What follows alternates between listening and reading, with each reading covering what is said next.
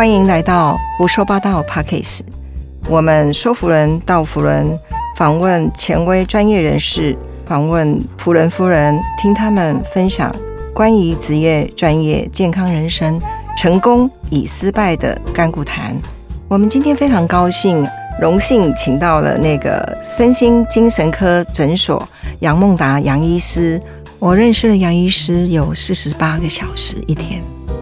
他跟一般人不一样，他有四十八个小时，我们只有二十四个小时。对，那那我们刚刚忘了彩虹数字，就是那在这个中间过程当中呢，其实我有就是学习一些不一样的方式，去让每个人认识自己。其实你出生的出生年月日呢，就是你的 Q R code，你知道扫个 Q R code 就可以连接到很多的资讯里面去。其实我们的出生年月日呢，就像我们的 Q R code，你一扫了就知道你这一生要发生的事情了。哇，好神奇哦！对，好神奇哦！对，那人是这样子的，快乐是什么呢？快乐是你认识你自己。嗯，别人穿的那件漂亮的衣服绝对不适合我们穿，我们不要羡慕他。就是如果我们把它拿来穿，其实是丑的不得了。对，所以生命很有趣，是我们总是在羡慕别人，以为他拥有的在我们身上我们会幸福，其实不会的。一直到你认识自己之后，当你穿上适合你的衣裳，当你过上你喜欢的人生，你才会幸福。所以人最重要的一定是要认识你自己，因为每个人喜欢的不一样啊。所以透过的出生年月日就可以了解你心里所想，你。自己的设定是什么？所以这里，因为其实我第一次碰跟 Tiffany 跟 小易跟小玉姐碰面，就是所以呃，我其实是好紧张哦。对，那所以透过这个数字呢，就会了解你们生命的设定。嗯，那我先讲一下 Tiffany，嗯，她的设定很简单，她的设定未来的梦想是跟三五好友或两三个好友到全世界各地去走一走。真的很准，真的吗？对我就是想要到处走走，然后到处吃美食，对，而且最好可以环游世界。嗯，对对，这是他的梦想。嗯，所以他会往这个目标一直前进。那他在工作上呢？他是一个绝对的付出者。嗯，就是他绝对没有任何赚钱的目的。嗯，真的，我现在是为了自己的梦想而做，对，在实现自己的梦想。就像您说的，我要精彩的过每一天。嗯，对。然后，因为他这个数字是菩萨再来的数字，对，所以他在工作上呢是同情心爆表。就是别人的事情，他都会想要照顾他。嗯，对对，不小心被他知道了，他就是我就是我妈妈都说，从小你就是老师就是嫌你热心助人，那热心助人呢，就是你很鸡婆。对，你知道菩萨就是千处祈求。先出现，我妈妈都说：“你可不可以不要那么急迫呢？你把别人的事情都当成你自己的事情。”那妈妈如果知道她你的生日是这样子的话，就知道你一定急迫的。对，因为她这不是急迫，这是她一副菩萨心肠啊。对，因为她舍不得人家受苦了，嗯，对，所以看人家苦就想去帮。杨医师说出来就真的会不一样。对，对，因为我妈妈从小就跟我说：“你不要那么急迫嘛。”对，啊。对，这样真的还蛮准的。对，然后可是也因为这样，你的城市有一个二九一二，这个数字叫做绝顶聪明，所以工作上是个非常聪明的人。那为什么会非常聪明呢？原因是因为你工作上遇到很多各式各样需要你去解决的问题，甚至跟你无关的，最后都需要你去解决的问题非常的多。嗯，所以你的能力绝对可以克服，但是真的太多了，有点烦而已。对。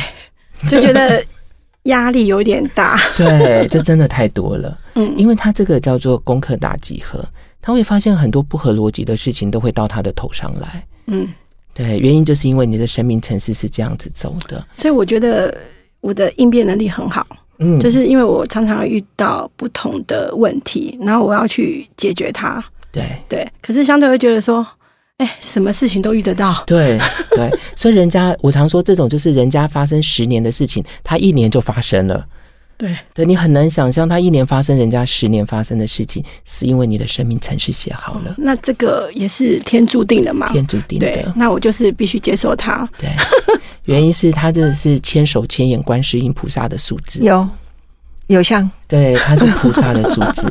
对，所以你就会像这样这样子在度别人。嗯，更重要的，其实你这里有一个爱的使者，叫二八一零一，所以你是散播爱的人。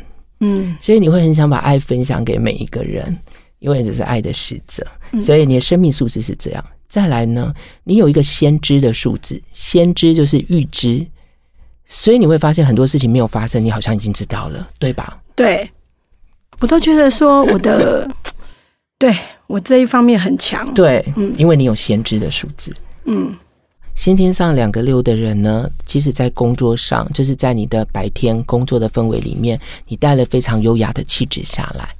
那这个优雅是你发自内心的优雅，不是没有办法装的，嗯，你会发现你就是这样，对，所以有些人会觉得，哎呦，怎么看起来这样子呢？你就是这样优雅，嗯，大家都说我就是。走在那边晃来晃去，没有，好像都没有在做事。即使我做了很多的事情，因为你你刚刚讲了，你是一年发生人家十年发生的事情，你非常多，但是你会很优雅的呈现它。嗯嗯嗯，对，因为你是先天带了优雅的数字下来，这样子。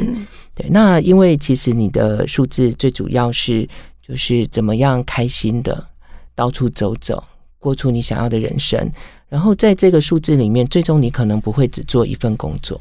对你有可能做两三份、两三件事情啊，也许是，但是你的工作会以你的置业为主，嗯，就是是你心里想要的，对，不是那种世俗的，真的是在做自己想做的事情，对，这个叫置业，嗯，你心里想要的事情，这样，所以你会做职业，嗯，啊，真的很厉害，杨医师，谢谢杨医师。那我要讲那个就是小玉姐喽，对，那小玉姐也是优雅的人。他也是带了六的数字下来。那最重要的是，他的未来的梦想是什么？这个数字很有趣，就是你的数字里面都没有特别大的数字，就是有点像打扑克牌。如果我们打大老二的话，黑桃二就是最大的。所以在刚刚 Tiffany 的这个数字里面有非常多的大牌，就是非常多很重要的。数字，所以他的生命就会产生了非常多不一样的起伏，然后平常人不可能经历的人生历程。那小玉姐的部分是这样子的，她这里有一个比较重要的数字呢，这个数字叫二七九，这个数字叫做带来人类和平的使者。所以这个人呢，他是绝对的和平主义者。人家吵架，他说不要吵，不要吵。我我我我想办法，你们大家和平相处，对吧？对，对，所以在工作上面，你会希望大家都开开心心的，很和平的，你愿意牺牲。对，所以他这个数字很有趣哦，因为他的愿意牺牲，所以其实他也会相对遇到很多的人，其实不了解他的付出跟牺牲。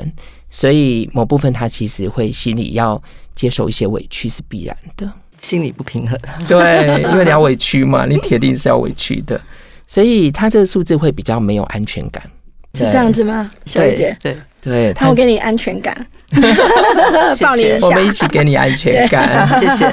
对，但这个不是你的问题，这是诚实的问题，就是。我们会觉得这个没有安全感，好像他发生什么事情，所以他没有安全感。其实不是的，是他的城市设定就是这样。既然城市设定是这样，他就去解决这个问题。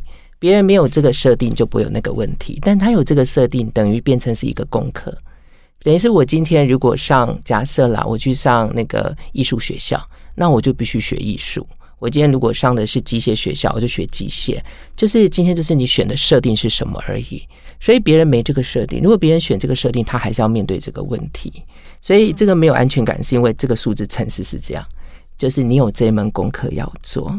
那请问要怎么学习？是太好了。其实所有的没有安全感都在我们的潜意识里面，所以这一切的答案就是要回到内在里面去把那些设定找出来。然后这个数字是一个成家立业的数字，所以你知道，就是小玉姐如果。看到一个男生喜欢她，那铁定是想跟他结婚。哇，是这样吗？他是以结婚为前提在跟人交往的，应该是，应该是，嗯，对，就是有些人他是以就是反正就交往嘛，再看看，嗯，他不是，他就是已经确定这个人可以结婚了，他才想跟这个人交往。如果这是一个不可结婚的对象，嗯，他不要，对吧？对，是原因是他的设定是这样子的。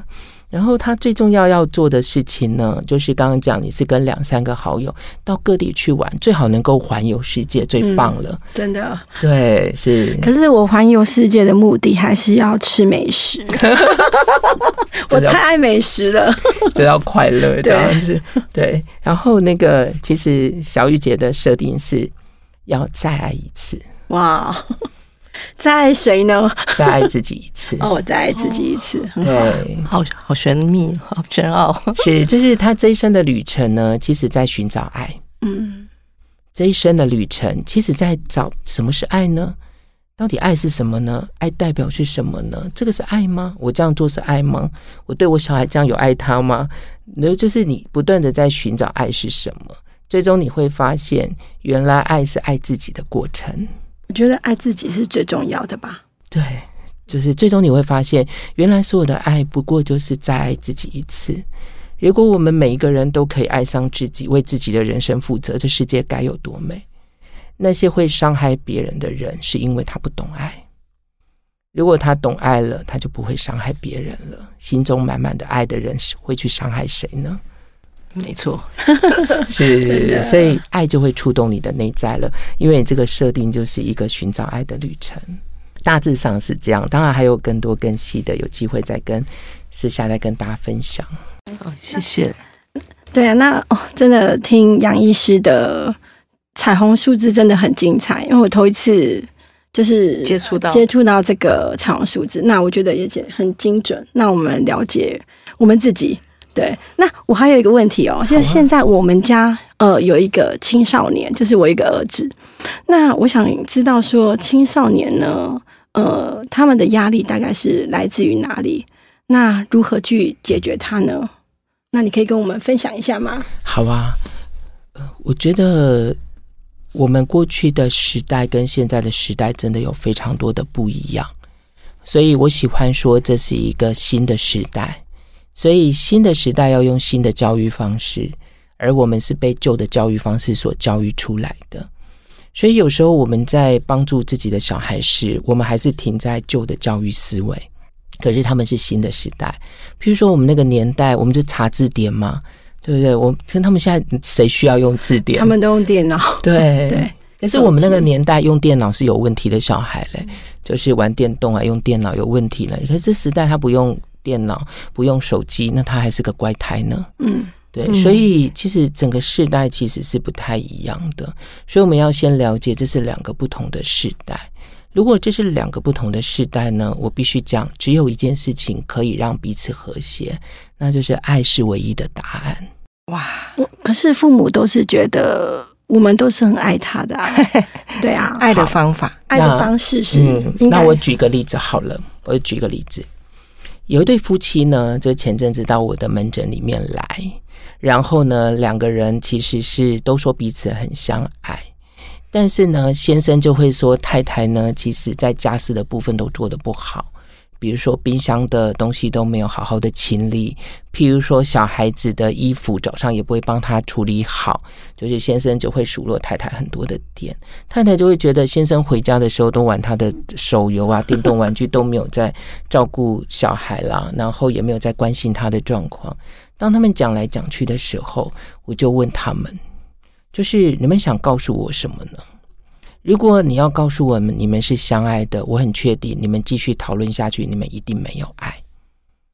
那为什么呢？因为刚刚讨论的是头脑的东西，可是爱在哪里？爱不在头脑，爱在心里。嗯，所以当你越讨论头脑的，你就会越离开你的心，因为讲想法就离开感受，讲感受就没有想法嘛。爱是没有对错的啊，嗯，对错是头脑的，爱是没有对错的，所以。爱跟我们平常讲的爱小孩方式不一样。当我们开始跟小孩讲很多道理的时候，我只能说你没有爱他，因为你在跟他讲道理。嗯，哇！所以你讲道理，你就离开爱了。所以就是跟小朋友当朋友，就是这样聊天吗？我很喜欢，就是跟每个父母分享，你跟小孩相处唯一的秘诀就是让小孩喜欢上你。嗯，让小孩爱你。一个爱你的人，他不会伤害你。嗯嗯，一个爱你的人，他会想为你做点事；一个爱你的人，他会听进去你说的每一句话。嗯，一个爱你的小孩呢，他会珍惜自己，因为他的身体是妈妈给的。他爱妈妈，他就会珍惜妈妈给他的每一个礼物。所以，爱是一切的答案。杨医师，我听到，我觉得我我还是爱的不够。我所谓的爱的不够，是我的方法也要再调整。对我，我觉得我要调整一下。是是，就我们要让小孩爱上我们。嗯，对，小孩对父母的爱很深哦，因为你们都是父母的小孩嘛。嗯，你们就知道你们有多爱你们父母了。嗯。对吧？是没错，小孩对父母的爱很深的，因为你们是小孩，你们一定知道。对对，所以去想想你们的小孩爱你们有多深，就像我们现在爱我们的父母一样。可是他们也被伤得很深，就像很多也许我们的朋友也被父母伤得很深啊。所以也许他跟我们之间的对抗不是他不爱我们，而是我们没有办法爱他，以至于他心里受伤很深。所以再一次拿起我们对小孩的爱。相信他爱我们爱得很深，我们再次把爱给他。当你把爱给他，小孩也爱你的那一刻，其实什么都好了，什么都好沟通。真的，所以爱就是一切的答案。对，真的。那请问一下杨医师，嗯，身心症一定要依赖药物治疗吗？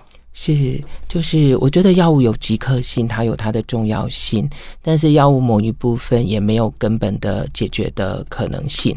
就是有些人他吃药一段时间稳定之后，当然他会随着自己的调整，随着有些人有宗教信仰，有些人他喜欢看书，有些人有一些好朋友良师益友在旁边，观念会改变，他会逐渐变好。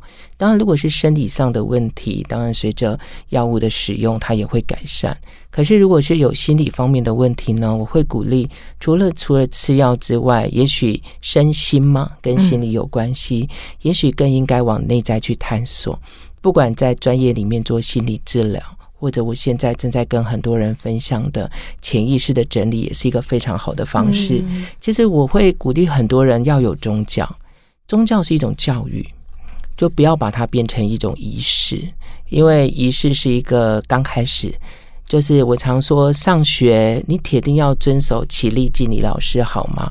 因为这是你尊重老师的仪式。但是如果你整个上学都在起立敬礼老师好，那你一定是成绩最差的那一个。因为仪式是一个很重要的过程，那是一种尊重，但是流于形式也是一个问题。其实宗教是一种教育，里面有非常多的内涵。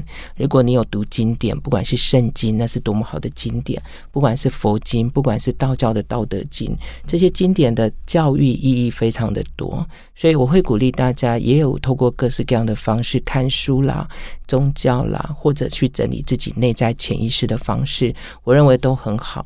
那对我而言，我正在推广非常简便的方式，就是你就接受潜意识的催眠吧。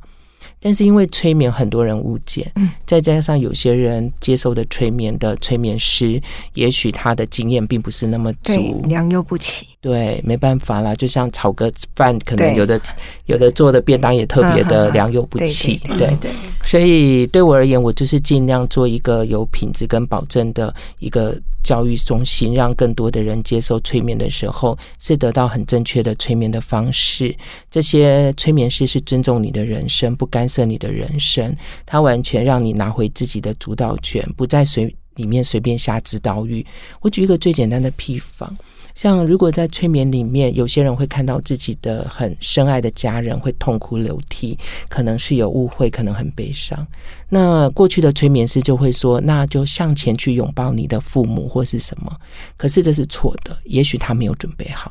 嗯，哇，原谅他，可是他。